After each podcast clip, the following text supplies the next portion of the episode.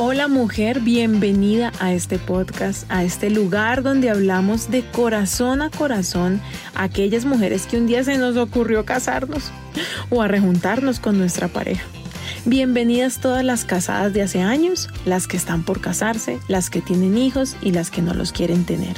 Esto es Hablemos de ser esposas.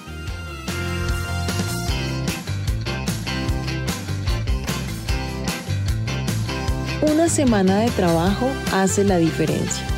Es muy común que tengamos grandes sueños y de lo mismo grandes que son parezcan imposibles, como que no sabes por dónde empezar. Son esas metas que nos ponemos a principio de año y siendo honestas como que uno misma sabe que no lo va a hacer, no, no va a pasar nada con eso. Otras metas o sueños o propósitos o grandes ideas que tenemos se quedan en eso, en ideas. Porque, Lina, hay mucho oficio. ¿A qué horas voy a hacer ejercicio? ¿Escribir un libro? Uf, me encantaría, pero eso es muy difícil. ¿Yo a qué horas voy a hacer eso? Dicen que la parte más difícil del proceso de escribir un libro es la primera vez que te enfrentas a la página en blanco la primera vez que te sientas a escribir. Y puedo dar fe de ello porque aquí a manera de chisme te cuento que ya terminé mi primer libro, el manuscrito final, y ya estoy con la editorial reuniéndome en todo el proceso de edición, diseño, etc. Y, y bueno, no sé todavía cuándo vaya a salir con exactitud, pero sí te puedo decir que lo más difícil fue comenzar a escribir, estar frente a la primer página en blanco. Hace muchos años yo quería escribir y cuando se lo contaba a personas editoras, escritores, me decían, escribe, siéntate a escribir. Y tenía muy buenas ideas, creo yo, que eran buenas ideas, pero digo, tenía muchas ideas. Y creo que por una parte no había llegado el momento, por otra no sabía cómo comenzar. Y el día que me senté por primera vez, te lo confieso, no pude. O sea, no me salían las ideas. Escribía una frase y la borraba, escribía otra y la borraba. Luego salían ideas malas. Otro día me senté a escribir y terminé llorando. Y escribí cosas que jamás publicaré y creo que en ese momento necesitaba como sacarlas de mí. Y, y creo que esa vez hasta se me bajaron las defensas y me dio un resfriado después porque comencé por cosas muy íntimas y dolorosas de mi vida que no son para un libro. Pero igualmente necesitaba expresarlo. Lloré mis ojos, como dicen, y luego lo borré. Puedo decirte que sí, hasta ahora la parte más difícil no fue tener la idea, no fue ni siquiera conseguir la editorial, no fue dedicarle horas y horas de mi vida a esa escritura, a, a, darle estructura, ¿no? Mientras el oficio y las tareas se iban acumulando, sino que lo más difícil fue arrancar a escribir, enfrentarme a esa hoja en blanco.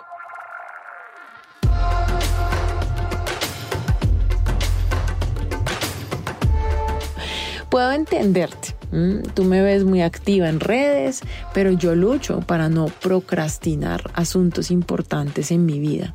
He intentado muchas cosas, muchas formas y últimamente encontré un método que me está funcionando muy bien y te lo quiero compartir.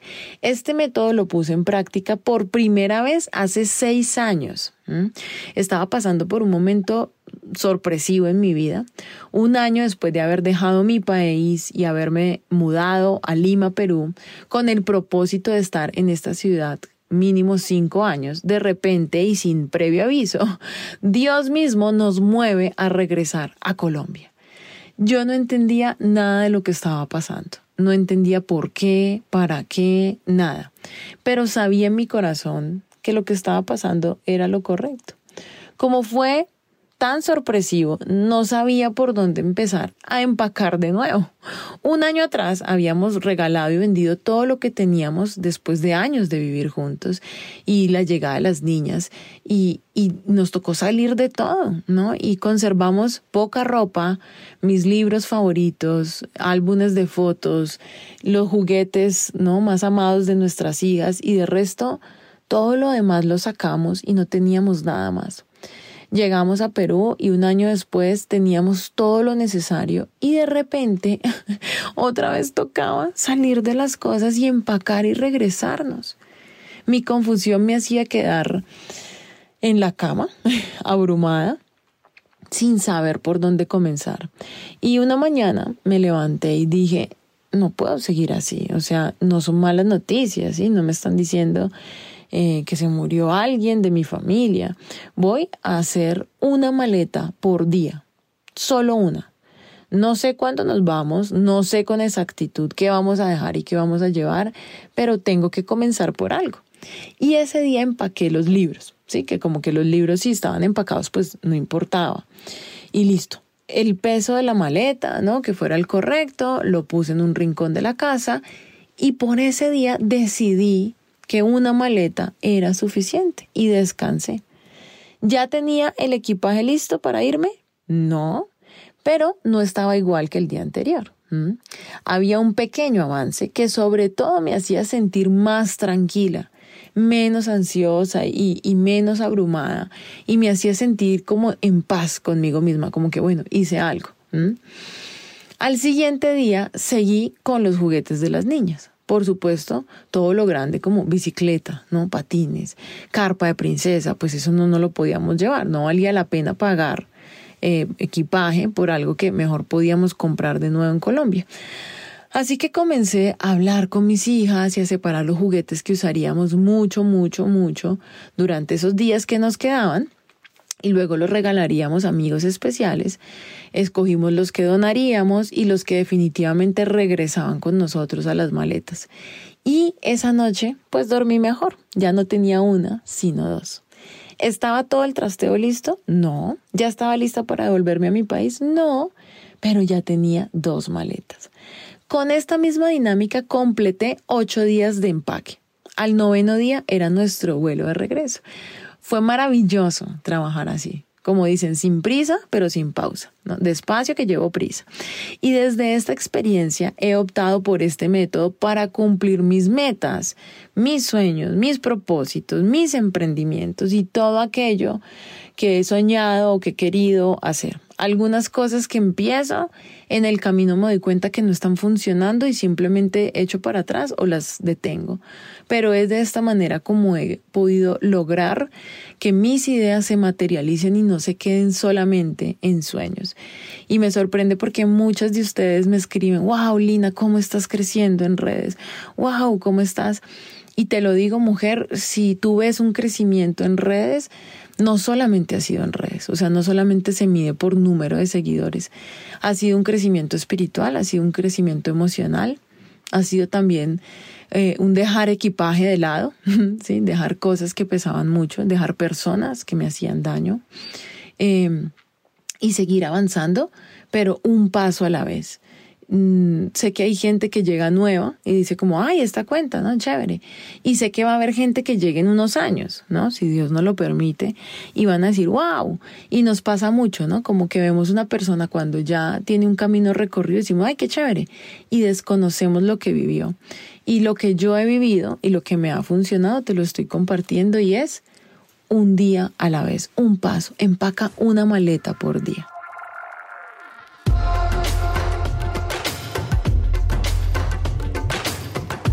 Te voy a hacer el ejemplo. Digamos em, que hoy es domingo. O sea, te lo voy a enseñar así como se lo enseño a las mujeres que están en las clases de los miércoles conmigo. Digamos que hoy es domingo. Digamos que mi meta es irme a vivir a Canadá en los próximos tres años. ¿Ok? Escucha esto. Pero yo no sé hablar inglés.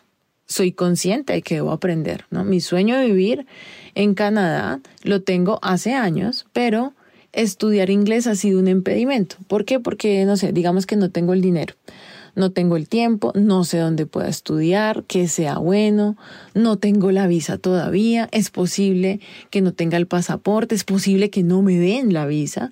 Así que sé que lo debo hacer, pero no sé por qué.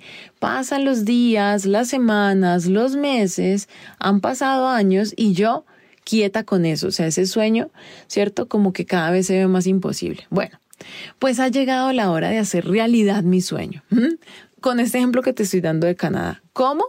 Con la fórmula de un paso a la vez, un ladrillo por día. Entonces te decía, hoy es domingo, ¿Listo? Entonces voy a mirar escuelas de inglés por internet hoy domingo, ahí sentada en el sofá, en el computador o aún en el celular, ¿cierto? Simplemente voy a mirar qué escuelas hay. Voy a mirar cuánto vale. Voy a mirar cuánto vale presencial y si hay cerca mi casa. O cuánto vale virtual, ¿no? Y de pronto hay una manera gratis, ¿cierto? Y autónoma de estudiar. Ya. Eso es todo lo que hoy domingo voy a hacer por mi sueño irme a vivir a Canadá. ¿ah? ¿Sí? Eso es suficiente. Parece muy poco, parece nada, pero no lo es, te lo voy a demostrar. Mañana lunes. Determino con mi esposo, según nuestros tiempos y presupuesto, cuál es la mejor opción. Digamos que elijo virtual. Presencial no, porque me demanda el tiempo y el dinero del transporte. Y autónomo tampoco, porque no me voy a comprometer y lo voy a dejar tirado, ¿no? Voy a postergar otra vez esto. Entonces, listo. Por hoy lunes es suficiente. Ya elegí que lo voy a hacer virtual. El martes, ¿qué voy a hacer? Voy a llamar a las escuelas virtuales a preguntar todo lo referente a inscripciones, horarios, matrículas y listo. Eso es lo que voy a hacer por el martes. Ya, suficiente.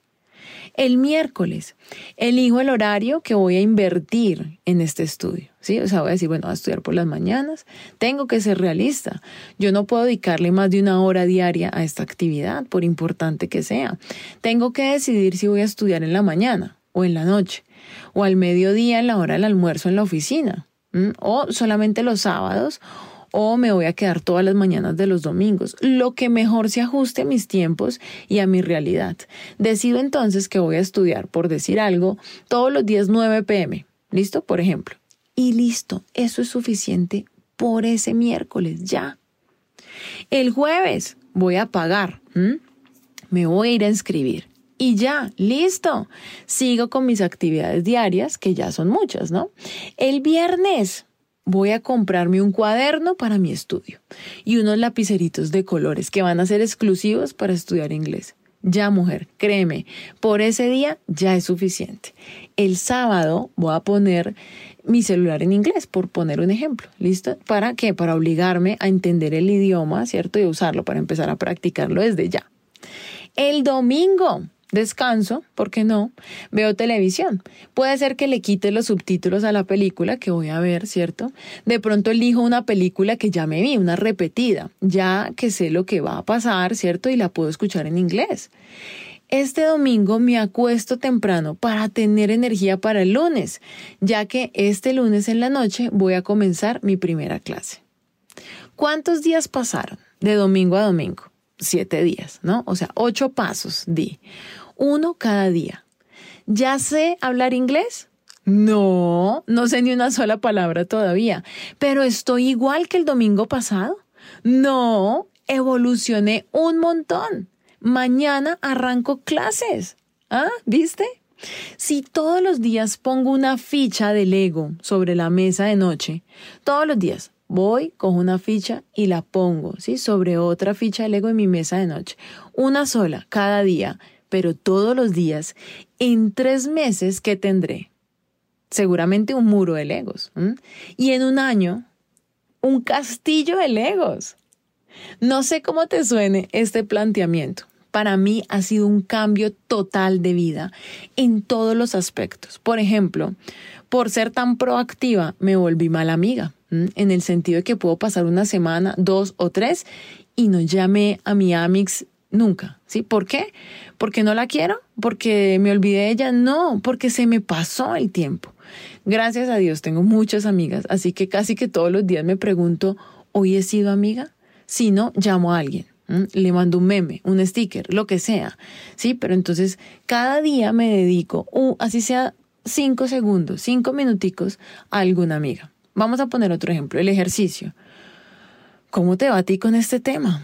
¿Estás haciendo ejercicio? A mí me encanta hacer ejercicio, pero paso semanas que hago muy seguido y luego semanas que no me da el tiempo y no hago nada de ejercicio y eso no es bueno. No sirve, es mejor no hacer nada, ¿sí? Es más, es frustrante y hasta uno se sube de peso y se enferma porque el cuerpo no está teniendo una disciplina. Así que este año, entre los propósitos de Año Nuevo, decidí hacer ejercicio todos los días de mi vida, aunque sea 20 minutos. Hay días que no la logro. Es muy raro la semana que logro hacer ejercicio todos los días, sobre todo porque se le arruina uno el pelo, no me toca lavármelo, me toca arreglármelo, tengo que salir o tengo que grabar un video ese día, pero voy muy bien porque por lo menos de siete días de la semana, mínimo cuatro, estoy haciendo ejercicio. Y es el año donde mejor me siento físicamente, por mi relación. Digamos que no es un sueño o una meta, sino un problema. Tengo un asunto sin resolver con mi esposo. No sé, digamos que no somos detallistas. No nos estamos dedicando tiempo. Aplica lo mismo un ladrillo cada día, una fichita de Lego todos los días. Digamos que nuestro problema es que mi esposo no es detallista y yo ya me cansé de rogarle, que es lo que la mayoría de mujeres decimos y llegamos a esa conclusión. Eso me lo dicen mucho, ¿no? Que su esposo no es detallista, algunas lo conocieron así, otras dicen él cambió. Pero yo a estas mujeres que hablan de esto les pregunto, ¿cuándo fue mm, tu último aniversario? Hace dos meses, por ejemplo, me contestan. Le pregunto a esa mujer, ¿qué le diste de regalo? Y la respuesta es nada. Ay, no, no, ya no me nace. Ay, no, Lina, es que yo ya no sé. Yo quiero que él tenga un detalle conmigo. Ok. Creo que si no siembras, no cosechas. Si no hay la cultura del detalle en la relación, es por parte y parte. Pero Lina, él nunca tiene un detalle conmigo. Perfecto. Digamos que es así. ¿Sabes cuál es su lenguaje de amor? Yo siempre le pregunto a las mujeres cuando hablamos de estos temas, ¿sabes cuál es? dime cuál es el lenguaje de amor de tu esposo. Y casi siempre me contesta, ah, sí, sí, yo leí el libro alguna vez. Mm, no me lo terminé, pero creo que mi lenguaje son los detalles. Sí, ok. ¿Y cuál es el lenguaje de él? Ay, no sé, Lina, es que él es más raro. Ay, no le gusta nada. Ay, él como que todo lo recibe con mala cara. Ok. ¿Qué fue ese último detalle de amor que tuviste con él? Algo que tú le diste y tú dices recibió de mala gana. Ah, no, pues en diciembre del año pasado le regalé un perfume y ahí lo tiene todavía. Mujer, ¿no has pensado que tal vez lo tiene todavía porque le da pesar que se le acabe? ¿O qué sé yo? A lo que voy con esta narrativa es que escucho muy seguido y muy parecido, ¿no? Eh, que la mujer es detallista, pero se cansó. Y resulta que lo que está sucediendo en el fondo es que los dos dejaron de ser detallista y tú no eres detallista. Estás esperando que sean detallista contigo, que él tenga detalles o te cansaste, ¿sí? Porque tú eres la que siempre lo hacía y esperando recibir lo mismo o más de lo que le dabas a él, pues simplemente no pasó y te cansaste. Ponme atención a lo siguiente. ¿Quieres detalles? ¿Quieres tener una relación con tu esposo como de novios? Aplica este ejercicio de un ladrillo cada día. Hagámoslo. Digamos que hoy es martes. Hoy puedo ponerle un chocolate favorito, sí, su chocolatico favorito en su mesa de noche. Listo. Eso es suficiente por hoy martes. Miércoles, averigua cuál es su lenguaje de amor, pero averigua de verdad, o sea, que tú digas, el lenguaje de amor de mi esposo es este. Jueves, digamos que su lenguaje de amor son los actos de servicio. Entonces el jueves le vas a organizar el cajón de las medias, no sé, por colores, bien lindo. Y cómprale dos pares de medias nuevas, para que cuando en la mañana del día siguiente abra el cajón encuentre la sorpresa.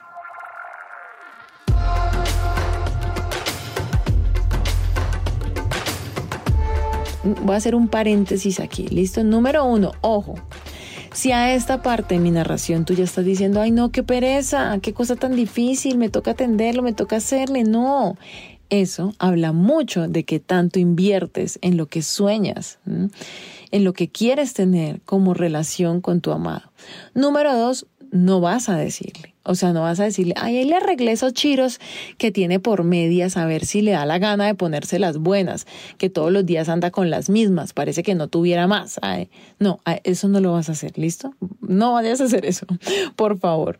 Eso no es un regalo ni un detalle, eso es un regaño de mamá. ¿Listo? Y tres, cuando él vea el cajón de las medias y se sorprenda y vea las medias nuevas y diga, wow, Porque si ese es su lenguaje de amor, los actos de servicio, te aseguro que el detalle le va a gustar mucho. No le vayas a contestar, pues sí, mi hijo, intentando tener un detalle con usted, aunque usted nunca tenga uno así conmigo. No, mujer, por favor, de por Dios. Vamos a ser estratégicas, vamos a ser sabias, ¿sí? No hago fiestas.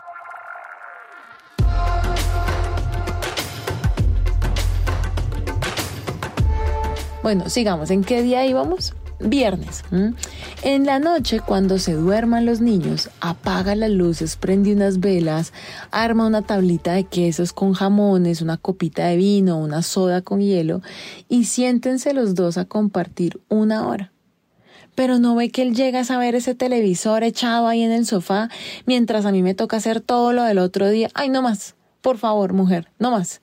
¿Quieres o no quieres una relación con un hombre detallista? Ah, bueno, apenas vamos en viernes, comenzamos el martes, ya, respira. Sábado, escríbele una carta, recordándole, por ejemplo, cómo se conocieron y lo que te gustó de él. Domingo, hazle un masajito en el cuello. ¿Ah? Cuando esté viendo televisión, no le digas nada. Te subes como al espaldar del sofá, lo abrazas con tus piernas y con una cremita un aceitico, comienzas a sobarle el cuello, los hombros, la cabeza, le das besitos en las orejas. Lunes, le mandas una nota en la maleta. Martes, ya cumpliste ocho días de detalles. Puedes enviarle un mensajito de WhatsApp diciéndole que lo amas. Pregúntale cómo se ha sentido esta semana contigo, si notó alguna diferencia. Y dile que tú quieres que vuelvan a ser detallistas o que de ahora en adelante sean detallistas, que es importante para ti porque tienes alborotado el amor. Uf, mujer. Yo te aseguro que ese hombre se pone como un toro. O sea, ese hombre va a comenzar a pensar en ti, a tener detalles, porque los hombres son receptivos cuando nosotras hacemos cambios de verdad, de corazón y desde el amor. Puede ser que en ocho días no tengas la relación detallista soñada, pero vas a estar mucho más cerca de lo que estabas la semana pasada. ¿Tiene sentido lo que te estoy diciendo? Cinco pasos pequeños hacen más camino que dos zancadas. Creemos que para alcanzar los sueños o solucionar problemas debemos hacer algo grande, cambios drásticos. ¿Sabes lo que le pasa a un auto cuando va por la carretera si le giramos fuertemente el timón? Se voltea. Se matan los que van en el carro. ¿Por qué? Porque él llevaba un ritmo y de repente este cambio abrupto lo toma por sorpresa y hace más mal que bien. Por eso, ante lo que tú quieres hacer en tu vida, en lugar de grandes zancadas, te recomiendo que des pequeños pasos todos los días.